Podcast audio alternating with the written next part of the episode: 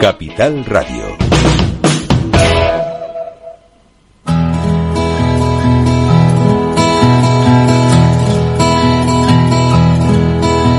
Comienza la caja de Pandora. Al verte sonreír.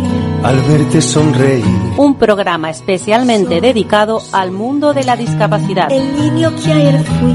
El niño que ayer fui. En Capital Radio La 10, cada semana hablamos de aquellas personas que por una causa u otra han llegado a ser dependientes. No, no vendrá y así sabrás lo bello que es. Lo presenta y dirige Paula Romero. Caen Caen mil lágrimas al mar. mil Bueno, pues lágrimas estamos aquí como cada martes. Eh, llevamos mucho tiempo eh, teniendo la- el programa, eh, la emisión los martes.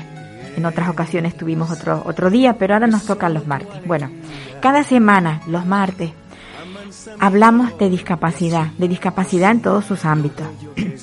La semana pasada estuvimos hablando con el representante de una asociación empresarial para hablar de, de, de, bueno de cómo funcionan las residencias. En este caso era el señor José María Toro, que pertenece a la empresarial de Valencia, y, me han llegado muchísimas llamadas diciéndome que no estaban de acuerdo con lo que decía este señor, que lo ponía todo muy bonito, pero que la realidad era otra. Entonces, para un poco hablar de el otro lado de la realidad, porque claro, siempre hablamos de lo que nos interesa, de lo que nos interesa y de cómo lo vemos, pero también hay que hablar de cómo se sufre. Y en este caso, queremos hablar con una persona que pertenece a una asociación en defensa de las residencias de mayores, que lo está sufriendo en sus carnes, a través de unos familiares. Ella es Eva Rovira y le vamos a dar la palabra porque es muy importante que ella nos dé su opinión. Hola Eva. Hola, hola, buenos días. Eva, eh, a ti te, te dejó bastante preocupada lo que oías, ¿no? Sí, sí, porque, bueno, él dio una visión que no, no es acorde con lo que realmente, eh, pues, bueno, vemos los, los familiares y los que estamos cercanos a, a los que tenemos familiares en residencias, no es lo que nos estamos encontrando en nuestro, en nuestro día a día. Entonces, pues bueno, eh, pienso que, claro, eh, pues eh, saliendo en medios de comunicación, normalmente todo se pinta muy bien, pero luego cuando cuando eh, lo sufres, pues es cuando ves que, que no, que las cosas no funcionan y que y que este modelo tiene que, que cambiar porque los residentes no están bien atendidos. Eh, no es bueno generalizar, siempre habrá, pues bueno, sitios donde estén mejor y sitios más pequeños donde la atención sea mejor, pero por regla general nos encontramos muchas deficiencias y muchas incidencias, sobre todo debido a, a la falta de, de personal, la falta de personal que es algo que es generalizado partiendo de la base de que hay unas, unas normativas que, que permiten un número de personal muy escaso y partiendo ya de esa base que ya, ya vamos bajo mínimos, pues luego hay problemas de bajas o problemas de, de reponer personal, que aún el problema se hace aún más grave. Claro. A, mí- a mí me contaba una persona que los fines de semana es caótico. Que el Sí. personal está mermado, o sea, que hay menos personal. Fines, fines de semana y festivos. Sí, claro. Eh, el personal está cuando, cuando más personal hay es por las mañanas, en turno de tarde ya baja. Eh, la noche, bueno, pues nos encontramos con que se permite que haya dos auxiliares para atender a 100 personas. Y tenemos que tener en cuenta que esto son personas dependientes y que no están toda la noche plácidamente durmiendo sin tener ningún problema. Y son dos personas para atender a 100 y los fines de semana pues ya ni, ni mañanas ni tardes ni ya el personal está totalmente mermado normalmente ya no hay ni no hay no se hacen actividades porque no están tampoco pues el personal que, que, se dedica a, ese tipo de cosas eh, en fin el fin de semana pues ya los mínimos son mínimos del todo. En todo. Yo, yo recuerdo que yo le hice una pregunta a, a, don José María Toro. Eh, le preguntaba que si él pensaba que la gente se quejaba por gusto. Y él reconoció que no. Pues entonces. Eh, Sí, reconoció que no, pero dijo que, por otro lado, dijo que la gente que se quejaba era porque tenía unas expectativas muy altas. Sí, recuerdo que eh, añadió eso, sí, efectivamente. Sí, no. Las expectativas son eh, totalmente básicas. Eh, pues que se les atienda de una manera, pues eso, de una manera digna, que se esté pendiente de ellos, que se les atienda también cognitivamente, porque eh, sufren deterioros cognitivos eh, muy grandes por tener, por ejemplo, poca actividad, porque no hay no hay personal eh, que, se pueda dedicar a ello, a darles una simple conversación. Em, caídas, prevención de caídas.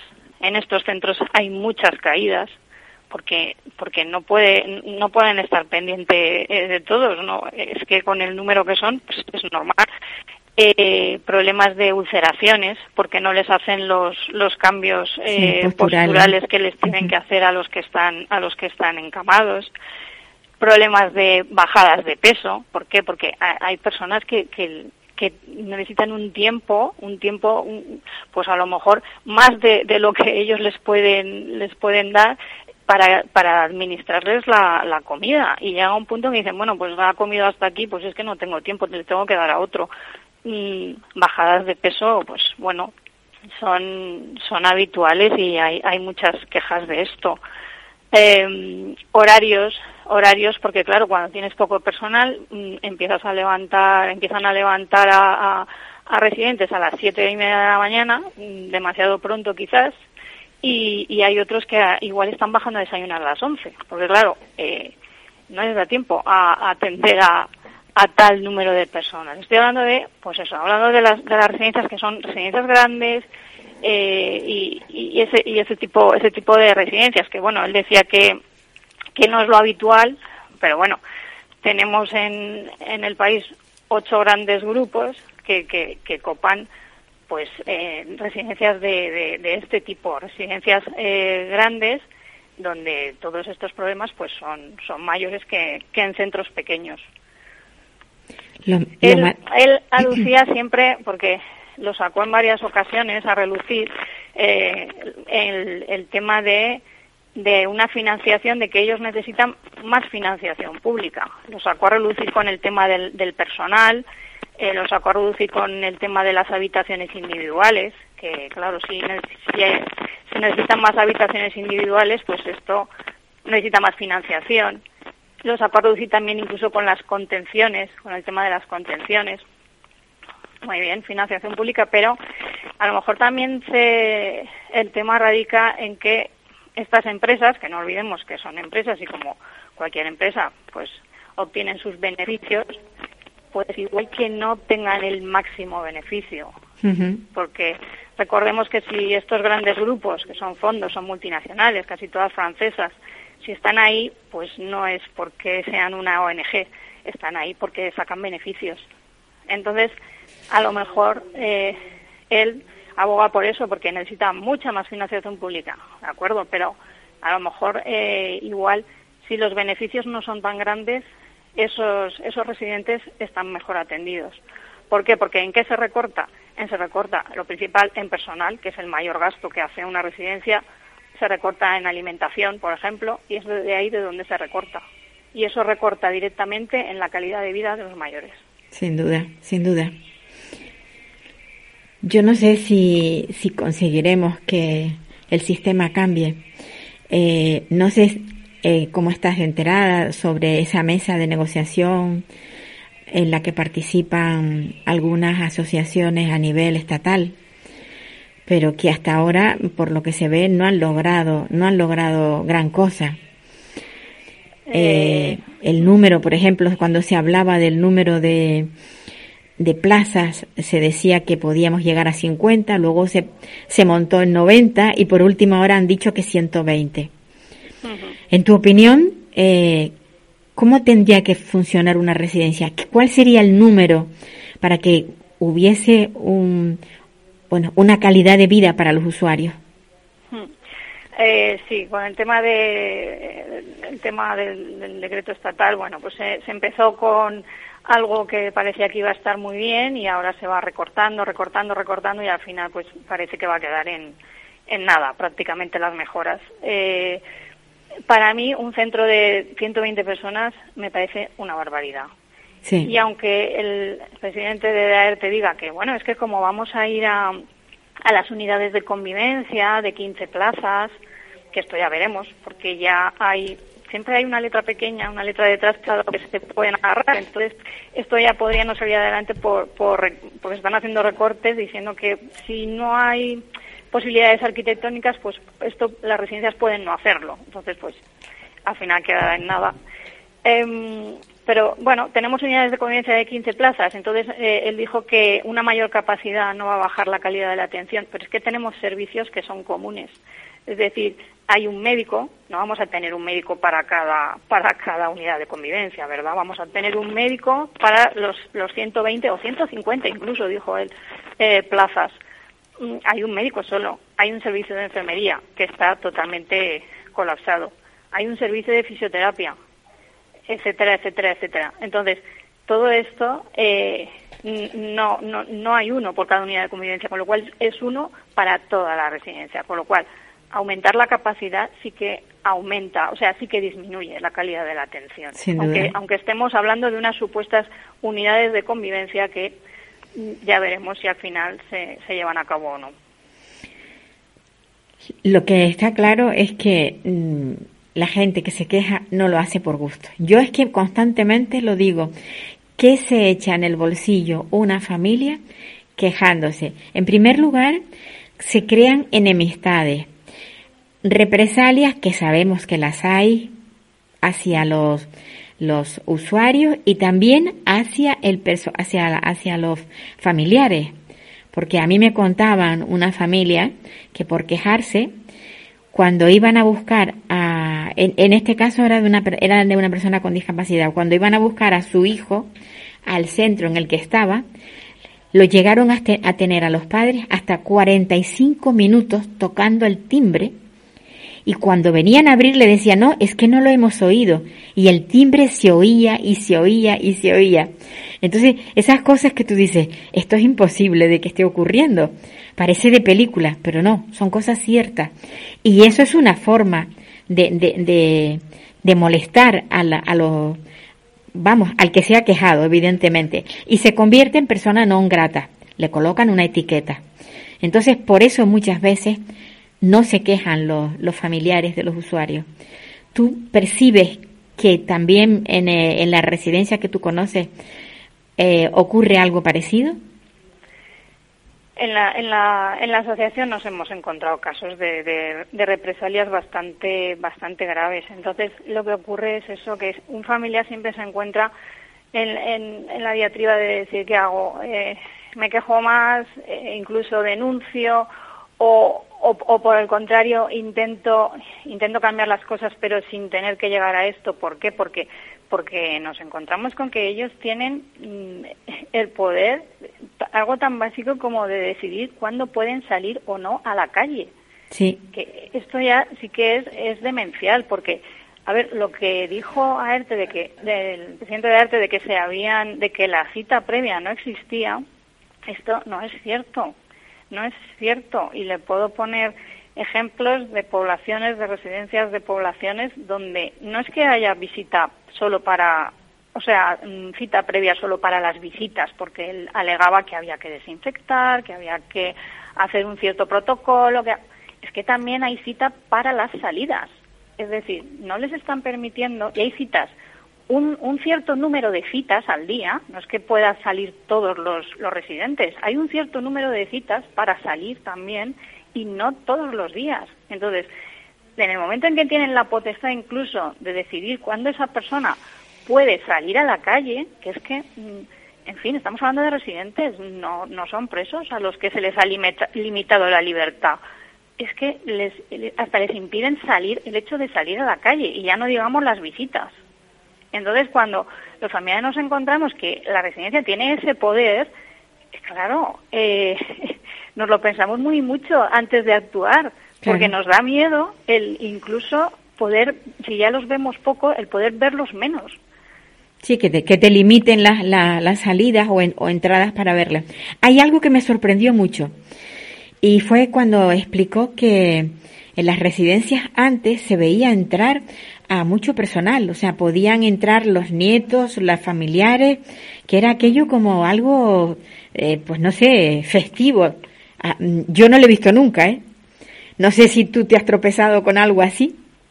Yo es que no, no estaba en contacto tan estrecho con las residencias eh, antes de lo que es la, la, etapa prepandémica, exacto, la etapa de antes de la pandemia yo no tenía contacto con la residencia sí que veía que había más apertura, que era un sitio donde se podía entrar, es decir, abrías la puerta y entrabas como a cualquier como a cualquier otro estamento, no ahora que están cerradas a, a cal canto. Pero no sé bien, sí que me han contado de, de pues eso, de, ir a, merendar o ir con los nietos, ir con los nietos a, jugar a, un parchís, en fin, lo normal. Eh, eh, otra cosa, otra cosa que a mí me, me, llama mucho la atención y es que es que cada vez lo digo más, se lo he oído a, dirigentes políticos estatales, a dirigentes políticos de la Comunidad Valenciana, se lo he oído ahora eh, en la última entrevista al presidente de AERTE, y es lo de la frase que queda tan bonita de la atención centrada en la persona. Sí. Ojalá fuera verdad. Ojalá fuera verdad porque todos se llenan la boca con ella y luego mm, esto no, no significa nada realmente, es una, es una frase vacía. Y también dijo que un residente tenía que estar como si estuviera en su casa. Exacto, debería estar como si estuviera en su casa, es decir, pudiendo recibir visitas familiares, teniendo unos, horarios normales, es decir, en verano mm, que estén acostándolos, les dan de cenar a las siete, siete y media, los acuestan de día. Mm, estamos todos de acuerdo, pero es que esto no se hace. Esto, esto no, no ocurre así. No están como si estuvieran en su casa, ni muchísimo menos ni muchísimo menos. Y todo, y todo por falta de personal, evidentemente. Todo por falta de personal, sí, una falta de, personal y, vamos, yo ya digo, ellos nunca, eh, eh, la patronal nunca se echa sobre los hombros eh, su parte de responsabilidad, pero bueno, ahí también, ahí también la hay. sí, sí que la hay, sí que la hay. A ver si conseguimos cambiar esto. No sé, yo creo que tenemos que estar todos los días dando, dando voz y hablando de, de, de lo que está pasando, porque si no, no lo vamos a cambiar. No lo vamos a cambiar si, si, si lo dejamos olvidado. Y como he dicho yo ya en muchas ocasiones, eh, la suerte que tienen las personas mayores es que tienen detrás a unas personas jóvenes que pueden, de alguna manera, vigilar, y cuidar de que las cosas puedan ir bien. En cambio, las personas con discapacidad lo que tienen son ya unos padres muy mayores y a veces no tienen ni padre porque ya han fallecido. Y es también un sector que está dentro de las residencias bastante, bastante oprimido. Y, hay un exceso, sin lugar a duda, de, de por parte de, de los que llevan las residencias de un abuso de poder. Exacto. Exacto, y es algo que a los familiares, pues eso nos tiene un poco, eh, a veces un poco atados de pies y manos por, por, mm. por no saber bien cómo, cómo gestionar la situación en, en estos casos. Pues sí. Otra cosa que, que él dijo, de la, que discrepo totalmente, es que los familiares de, de personas que están en centros eh, tenemos mejor opinión de su trabajo que los que no han visitado nunca una residencia. Mm, a ver, nosotros lo, que tenemos es eh, una buena opinión de, aquellos buenos trabajadores que, ves que se están esforzando al máximo y que hacen lo que pueden y que sufren porque no llegan, porque no llegan a, atender a, las personas a las que están atendiendo como, como deberían y como ellos quisieran, porque, porque no dan más de sí. Pero de ahí a que tengamos una buena, una mejor, una buena opinión de cómo se les atiende, pues ya digo, no es bueno generalizar, pero lo que nosotros tenemos alrededor y lo que vemos en la asociación y son son muchas, son son eh, hay, familiares de muchas residencias de la comunidad valenciana. Simplemente con el tema, es el ejemplo de, la cita previa para que salgan a la calle. Es que es que él dice que no existe, pero es que puedo puedo nombrar poblaciones, Ecocentaina, Almasora, Villarreal, Rafael Bullón, Torrent, Puerto de Sagunto, varias de Valencia Capital, Elche, es que puedo seguir. Y en, todas, el, mismo, el mismo régimen. Sí, en todas estas con ligeras variaciones, pero hay que pedir una cita previa para ya no para conseguir visitarlos dentro, sino para conseguir poder sacarlos a la calle. Pues sí. Eva, gracias por participar en, en nuestro programa. Me encantaría que, que o sea, me hubiera encantado conocerte de otra manera, no, no precisamente por el hecho de tener que, que salir para quejarte de algo que, que es evidente y que hay unos que lo ven y otros que no. Está claro que los empresarios no lo ven y quienes lo realmente lo sufren y lo ven son los usuarios. Muchísimas gracias, Eva. Gracias, gracias por darnos voz. Muchas gracias. Bueno, pues creo que también nos vamos a quedar por Valencia eh, para hablar con, con Débora.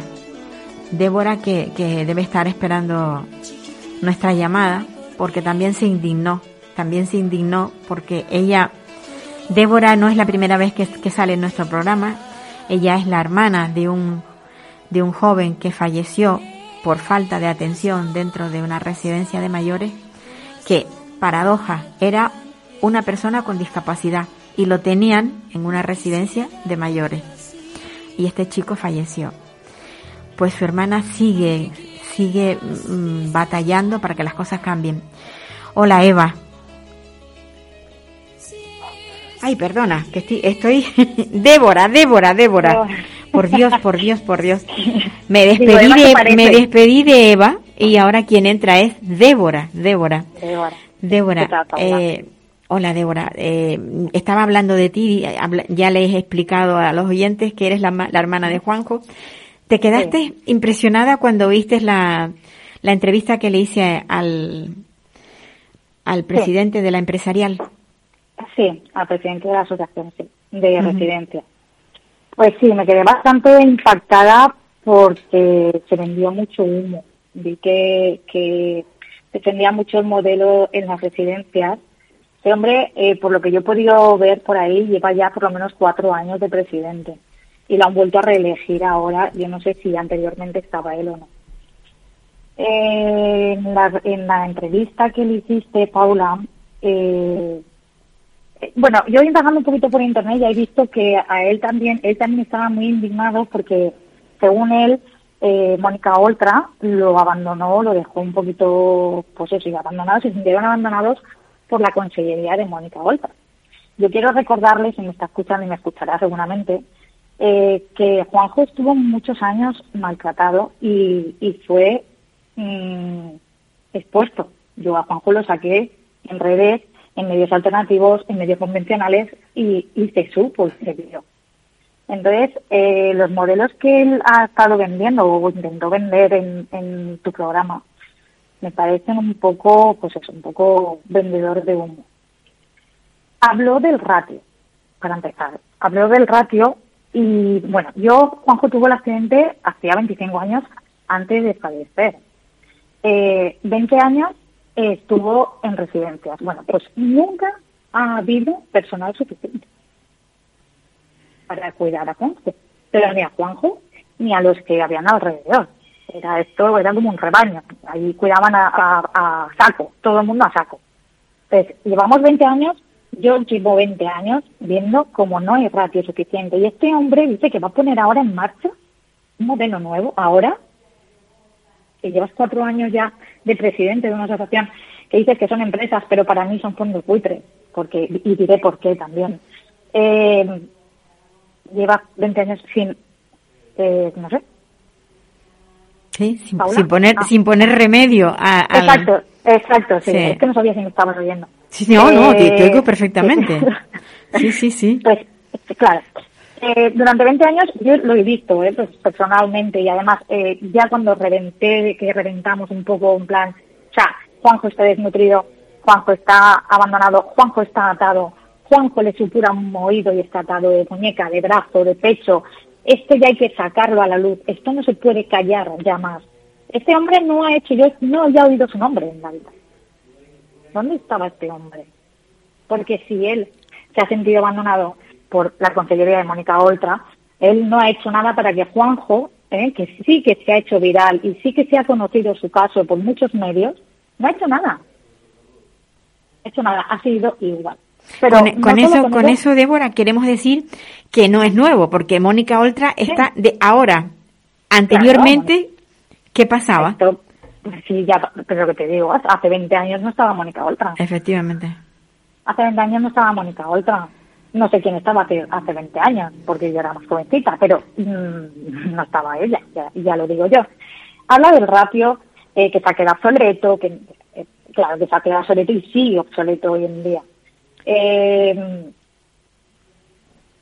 dice que para, para eh, mm, poder aumentar el ratio hay que tiene que tener unas subvenciones de, por parte de consellería, ¿no? Porque si no le incrementarían un dinero al usuario. Bueno, pues yo personalmente también, como, como lo he podido vivir y no solo con mi hermano, sino porque cuando entras en una residencia ves muchas cosas. Eh, con, yo creo que con 2.100 euros que paga cada usuario, o por lo menos mi hermano, cada uno paga, mm, bueno, hay gente que pagará más, eh, comiendo yogures de marca blanca y poniéndoles espesantes en las comidas, creo que da dinero suficiente ¿eh? para mm, tener más personas trabajando. Y, y, y profesional, no gente que entra a trabajar porque no tienen otra cosa que hacer o no pueden hacer otra cosa o han encontrado ese trabajo y entran a trabajar y no son profesionales, para nada. Ni de mm, personas con deficiencias mentales o personas con discapacidades físicas, da igual, eh, o, personas con, con demencias, o, no son especialistas, son personas que entran a trabajar y les dicen esto tienes que hacer esto, esto y esto, y, hacen, y se limitan a hacer esto, porque no saben hacer otra cosa. Aparte de que es verdad, de que es cierto, de que tienen que tener, pues eso, eh, ellos hablan eh, de, de para, mm, eh, pues, dice, incluso llega a decir eh, de, uy, perdón, para, mm, Sí, bueno, que, te- que ellos, ellos necesitan personal sanitario también dentro de las residencias. Sí, eso también lo dice, sí, También, dice sí. mucho, dice mucho, pero de nada sirve de nada de lo que dijo. Bueno, el eh, 2.100 euros da de sobra, ya solo con- por usuario. ¿eh? Yo hablo de lo que mi hermano pagaba. Sí, sí, sí. Eh, da suficiente dinero por usuario, es que es tremendo, ¿eh? mucho dinero. Por eso digo que es que se lo, lo vende de una manera que a mí me avergüenza tener que encima tener que escucharlo, pero bueno. Eh, habla también de, del entorno parecido a un hogar. Bueno, Hmm. mi hermano Juanjo estuvo aquí en Santa Gema de Torrente, en una residencia donde solo habían 28 plazas. 28 plazas. Pero yo en esa residencia, mi hermano cogió el azar. Y a mi hermano, bueno, habló. a- voy a empezar porque lo primero que me encontraba en la comida eran huesos. Eh, fue donde me lo encontré atado a una barandilla. Y fue también donde estaba todo el día cero. Todo el día cero porque decían que es que no podían atenderlo porque eran muy pocos. Y es cierto, eran solo tres personas. De, tres personas para eh, atender a 28 abuelos. Eh, y, y, bueno, ahí he visto yo a, a abuelos comiendo secados encima. Yo una vez publiqué una foto de una señora echada para atrás comiendo un trozo de salami y patatas fritas. Y eso lo he publicado yo. Y, y eso es verdad. Y eso es lo que están pagando los abuelos, 2.100 euros, ¿eh? por tener a tres personas trabajando en, en un- y estaban comiendo en un gimnasio. Dios mío. Débora, 28. Yo, yo Sí. creo que jamás olvidarás, aunque tu hermano haya muerto, jamás No. olvidarás lo que pasó. No. Y yo, yo recuerdo unas fotografías que me impactaron mucho Sí. de tu hermano con, con todo lo, lo- la oreja llena de una especie de... de- Exacto.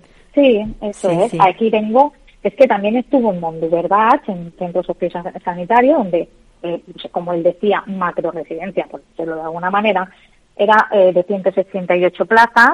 Eh, mi hermano ahí estaba desnutrido, y esto lo decían unas analíticas, ¿eh?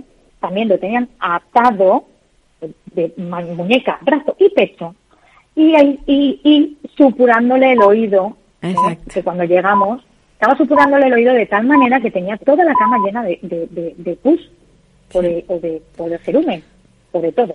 Porque claro, un oído cuando está así, tú imagínate estar atado así con el picor de oreja que tendría que tener o dolor, una persona que no puede hablar.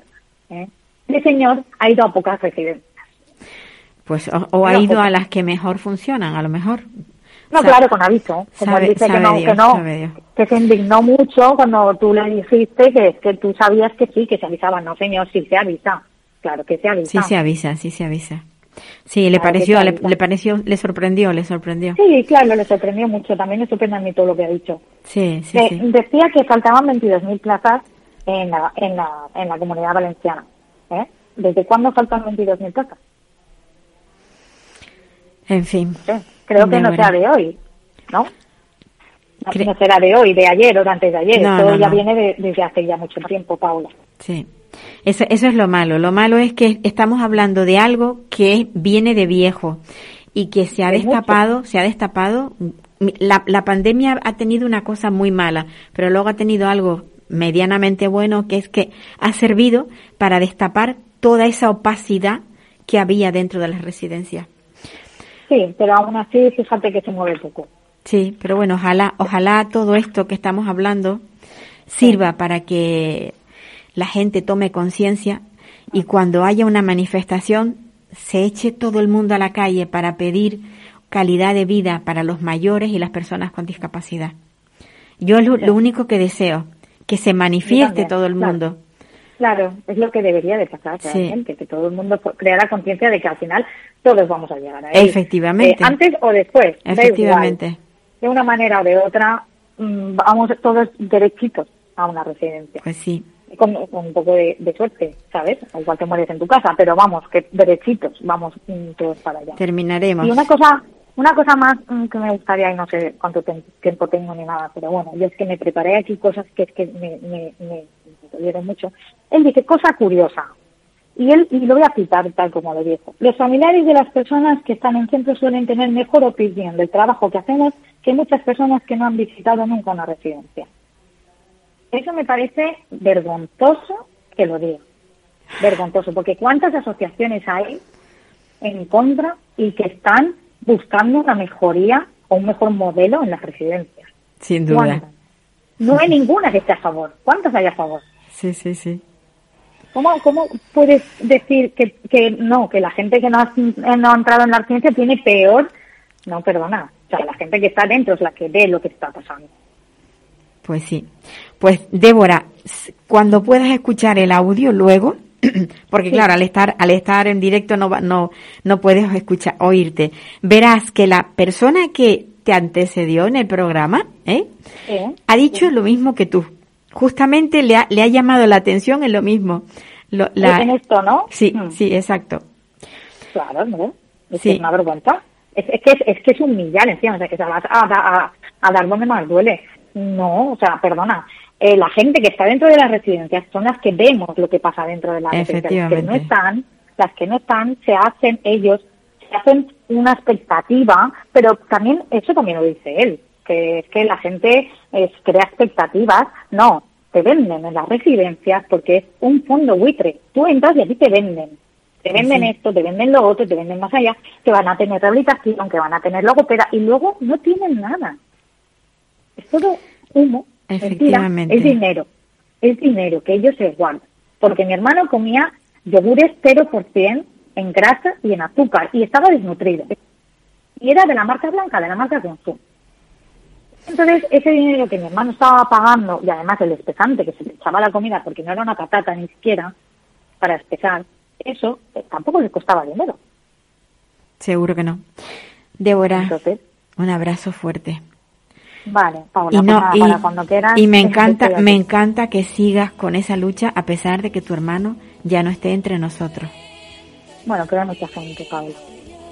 hay que seguir luchando por los que vendrán Por los que andan y por los que están, claro. por los que están y los que vendrán un abrazo Vale, un abrazo, Paula. gracias. bueno pues esto la verdad que ha hecho pupa el, el- la entrevista que le hice la semana pasada al representante de la empresarial le, ha molestado a mucha gente y, y he recibido llamadas pidiéndome por favor intervenir para, para decir lo que, lo que están diciendo. Hombre, tampoco voy a tener el programa completo para esto, pero, pero realmente es así. Creo que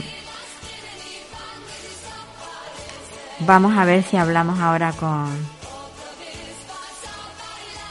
Tenemos a, a Marta. Tenemos a Marta, vale. Marta, hola. Hola. ¿Qué tal? Estás muy ocupada siempre, pero bueno, has tenido este momentito para dedicarnos. Tienes una preocupación, ¿verdad, Marta? Y es el tema de, de, de las mascarillas dentro de, de, de, los colegios y la discapacidad. Cuéntanos un poco mm, en qué, cómo te está afectando. Bueno, hace, hace ya unas cuantas semanas que, que, que sucede esto y la solución en, en nuestro caso, en nuestra familia, ha sido que nuestro hijo se quede en casa. ¿Has terminado por dejarlo en casa? Sí, sí, porque mm, mi marido, el papá de Paul, mm, tiene una cardiopatía grave y mm, es secuela de un infarto que tuvo en agosto de 2019. Ajá. Y bueno, hemos ido entrando y saliendo del colegio eh, según estaban los brotes de, de contagio. Claro.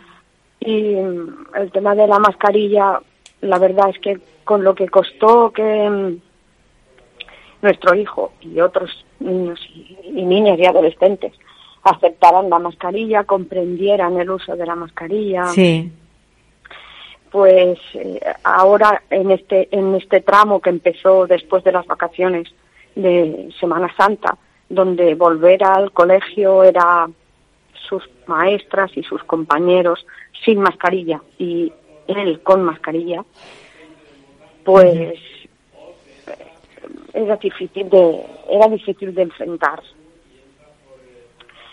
Claro. Y también y también porque le pides una responsabilidad a, a las maestras, en este caso, que es que no se la quite, no, que él querrá, como los demás, no llevar la mascarilla. Claro, claro, sin duda. Y él tiene que llevarla porque tiene que proteger a su papá. Claro. Y, es y, muy complicado. Marta, ¿y, cómo, y, y, qué estás haciendo con el chico en casa? Tu, tu niño, que bueno, que no le hemos dicho, tu chico tiene autismo. Eh, Sí. ¿cómo, cómo, estará aburrido? ¿Qué actividades le tienes en casa? Bueno, no, aburrido no, porque mm, primero que ya pusimos en marcha la educación en casa eh, cuando empezó la pandemia eh, en marzo, en el confinamiento general, digamos. Ajá. Allí, mm, en ese momento ya con, con su psicóloga, pues eh, ya mm, nos bueno, hicimos una plataforma que se llama Miro, es una como una pizarra infinita. Sí. Allí estamos en contacto, eh, las maestras también tienen el enlace a, la, a, esta pizarra. Allí hemos hecho todo todo el tema educativo eh, lo hacemos allí colgado allí todos los ejercicios, las conexiones eh, online. Qué um, bueno. Sí, la verdad es que he tenido mucha suerte con Karma Fernández, que es la psicóloga de Paul. Ha sido muy creativa. Y entonces, pues, llevamos dos años usando esta plataforma. Y aunque la usamos más nosotros que, que el cole, el cole participa poco. Sí, sí, sí. Pero, pero nosotros no hemos dejado de hacer mmm, las asignaturas básicas, ¿no? Hacemos un montón de ejercicios de matemáticas, de lenguaje. Bueno, por lo menos bueno, él, él, no está perdiendo eh, tiempo escolar. No, también te digo que um, ser capaz de visualizar las cosas eh, de otra manera, Paula, no ha sido nada fácil. No, seguro que no. Mm, porque mm, no tienes mucho apoyo, digamos. Es decir, tu caso es particular. Sí te comprenden y te dejan más o menos tomar decisiones. Me refiero con las partes con las que tienes que ponerte de acuerdo, ¿no? Con el sí, sí. Departamento de Educación, en este caso, y el colegio, ¿no? Además, entre en, en, en, en todo esto que ha pasado, eh, estábamos escolarizados en la ordinaria y hemos tenido que pasar a una escolarización de educación especial. Es decir, han ocurrido también muchas cosas durante estos dos años y no ocurrían presencialmente, sino que ocurrían todas con una enseñanza desde casa. Porque la incorporación no ha podido ser una incorporación al cole 100%. Claro, claro.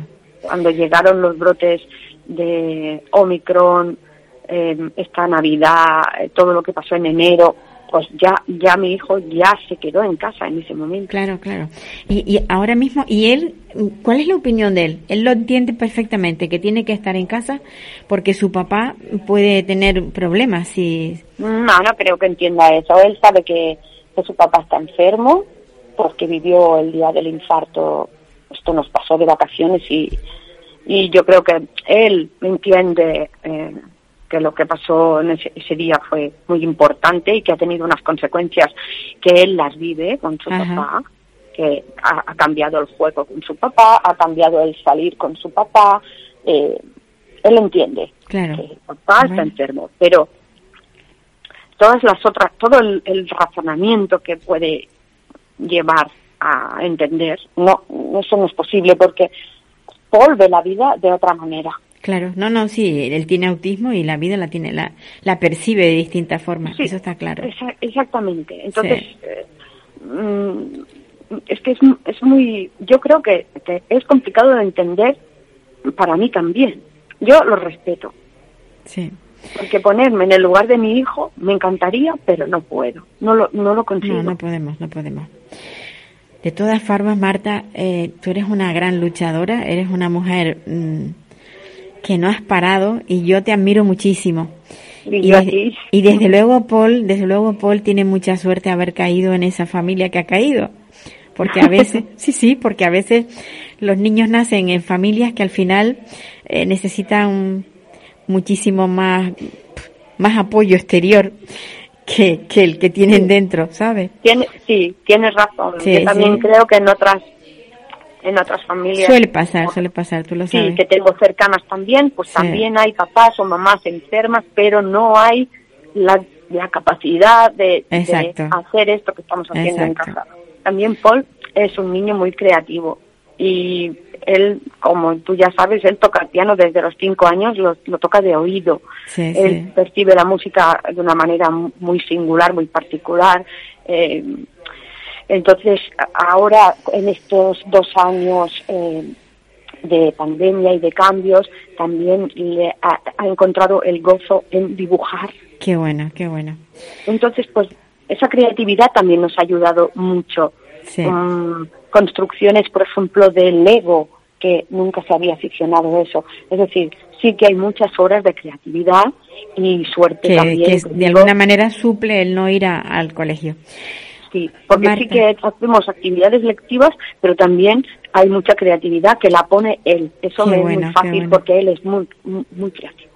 Marta, me alegro muchísimo de que lo estés superando de esa manera y, y sobre todo cuidaros mucho. Cuida tú, cuídate tú para que tú no enfermes y, y, no, y no, se enferme tu marido, evidentemente. ojalá. un, un abrazo muy fuerte. Muchísimas gracias, un abrazo. Un abrazo. Bueno, a ver si conseguimos hablar ahora con, con el último de los invitados que, que tenemos pendiente. También, también es una persona que estaba pues indignada con lo que escuchó. Tenemos muchos oyentes. Eso nos alegra un montón porque el hecho de que después de un programa te manden mensajes diciéndote eh, haciéndote comentarios y diciéndote qué es lo que les molesta, de lo que han oído y demás, pues es, es, grato, es grato sobre todo porque sabemos que nos escuchan, evidentemente.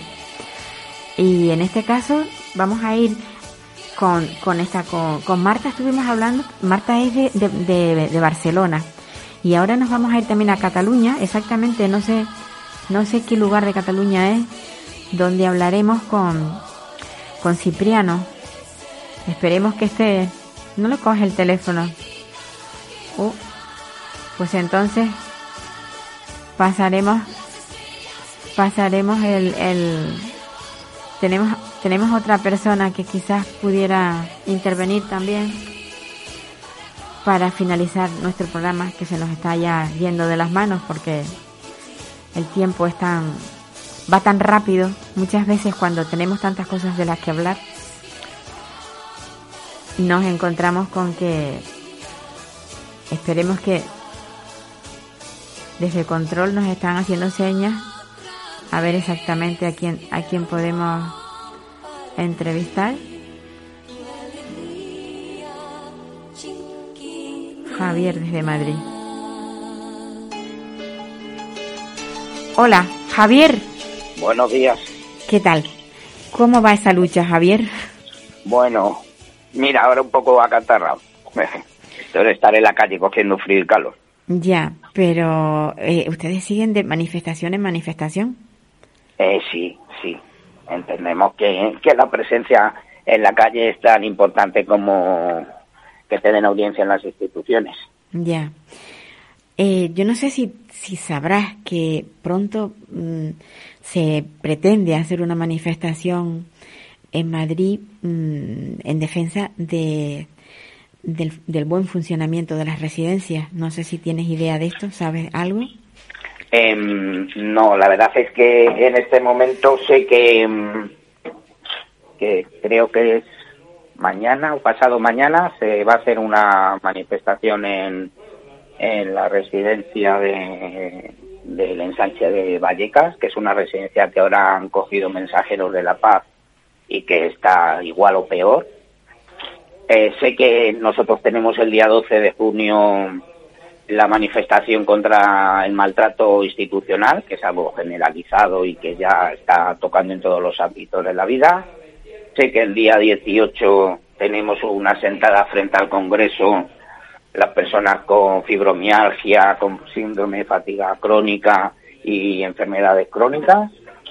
Y bueno, ya os podría contar luego de otro montón de manifestaciones que hay en Madrid todos los días, pero bueno, me imagino que igual que en Madrid, en Barcelona, con en Cataluña, con quien mantengo contactos, pasa lo mismo. Sí, que exactamente el, el nombre de la, de la asociación a la que están ustedes ahí empujando, luchando, ¿cómo se llama? Unión de Plataformas en Defensa de los Servicios Sociales y las Personas con Diversidad Funcional. Ajá. ¿Cuánto lleva, cuánto tiempo lleva Javier eh, en estas batallas? Mm, como Javier, a título personal, toda la vida.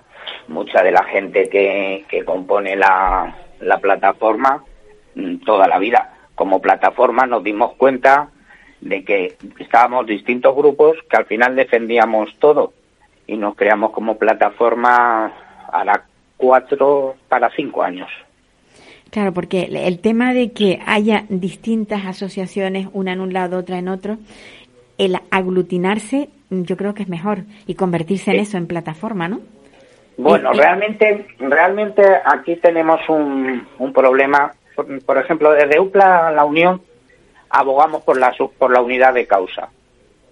Y la unidad de causa son cosas que, que es que nos, nos atañen a todos por igual, sí. Claro, y además es que todos somos dependientes y somos dependientes unos de otros.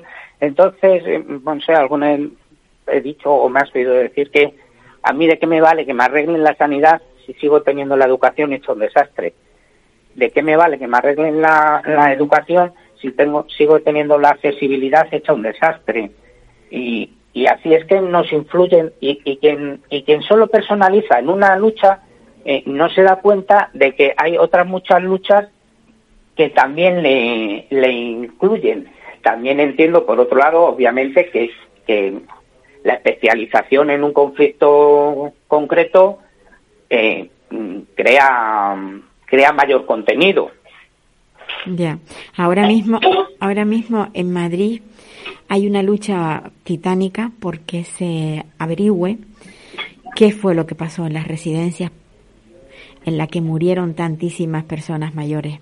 Sí, bueno, hay una lucha mm, titánica, pero de momento aquí, igual que en Cataluña, igual que en Castilla y León, igual que en Castilla-La Mancha, las comisiones de investigación brillan por su ausencia. Es decir, es que esto realmente no es un problema de, de X autonomía, aunque las autonomías obviamente con, su con sus gobiernos son las responsables finales de lo que ha pasado en las residencias, pero es un problema de, de Estado. Es un problema de Estado, de que el modelo pues ha dado muestras de error suficientes como para ser reevaluado en su totalidad. Sí, lo que pasa es que cada, cada autonomía tiene las competencias transferidas. En pues materia de sanidad, en, en todas las en casi todas las materias. Claro, claro. Pues a eso, me, a eso eh, me refiero, que el, el, responsable final en cada autonomía de lo que haya sucedido será el regidor o regidora de esa autonomía y su grupo político o los grupos políticos que los apoyen. Pero como concepto general, tenemos que entender que el, modelo que se está llevando en todas las autonomías, por lo tanto en todo el Estado, es pernicioso y ha dado muestras de error en Galicia, en Asturias, en Andalucía, en Extremadura, en Murcia, en Madrid, en Cataluña, en todas las comunidades.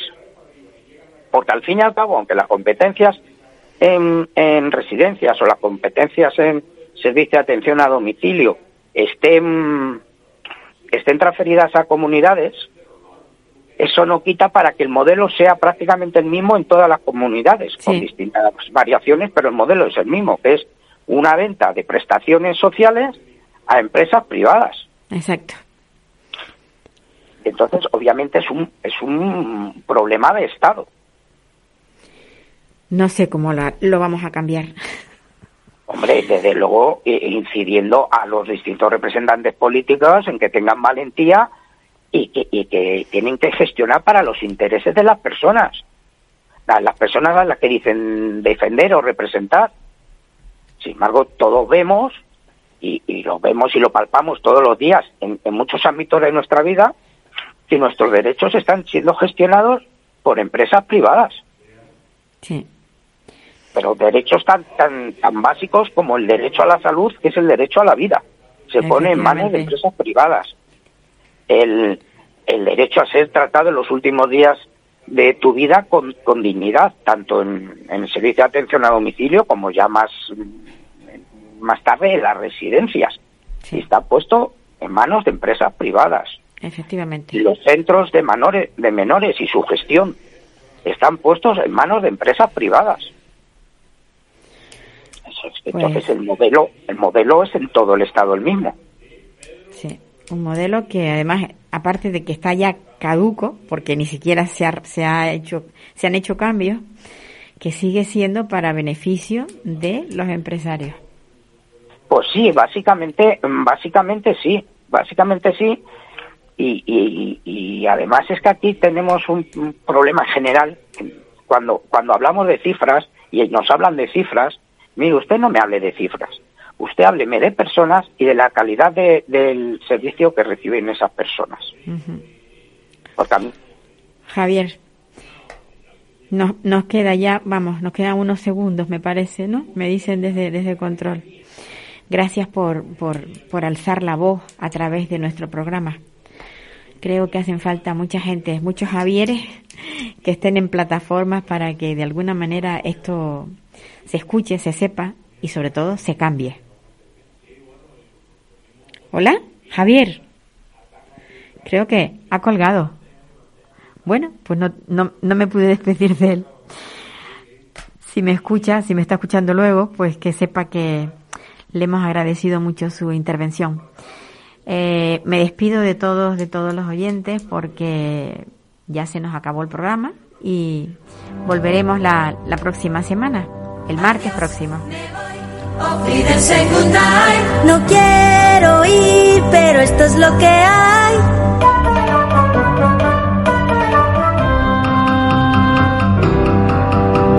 Adiós, me voy, olvídense nadie. Adiós, adiós, a usted, usted y usted.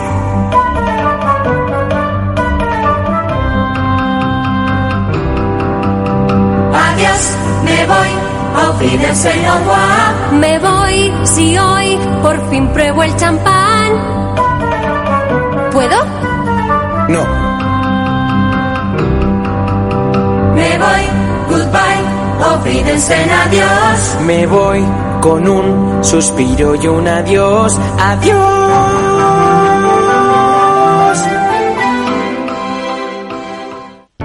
Para personas inquietas, Capital Radio.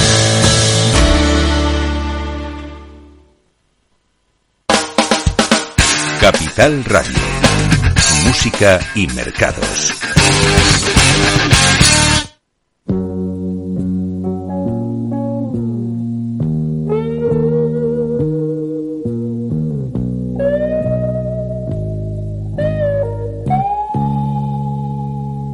Well, I can't forget this evening and your guess that's just the way the story goes. You always smile, but in your eyes your sorrow shows. Yes, it shows.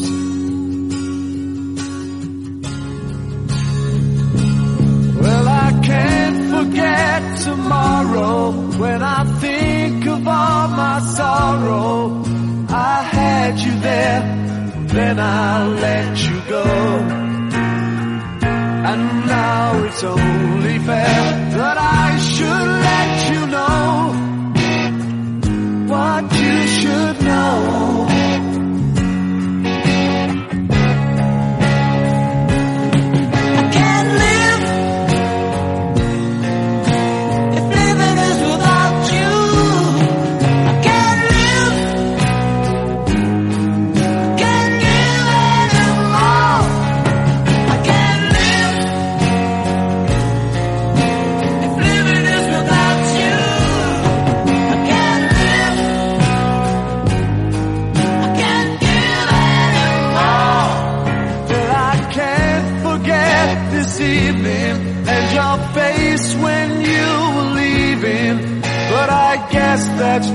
the way the story goes.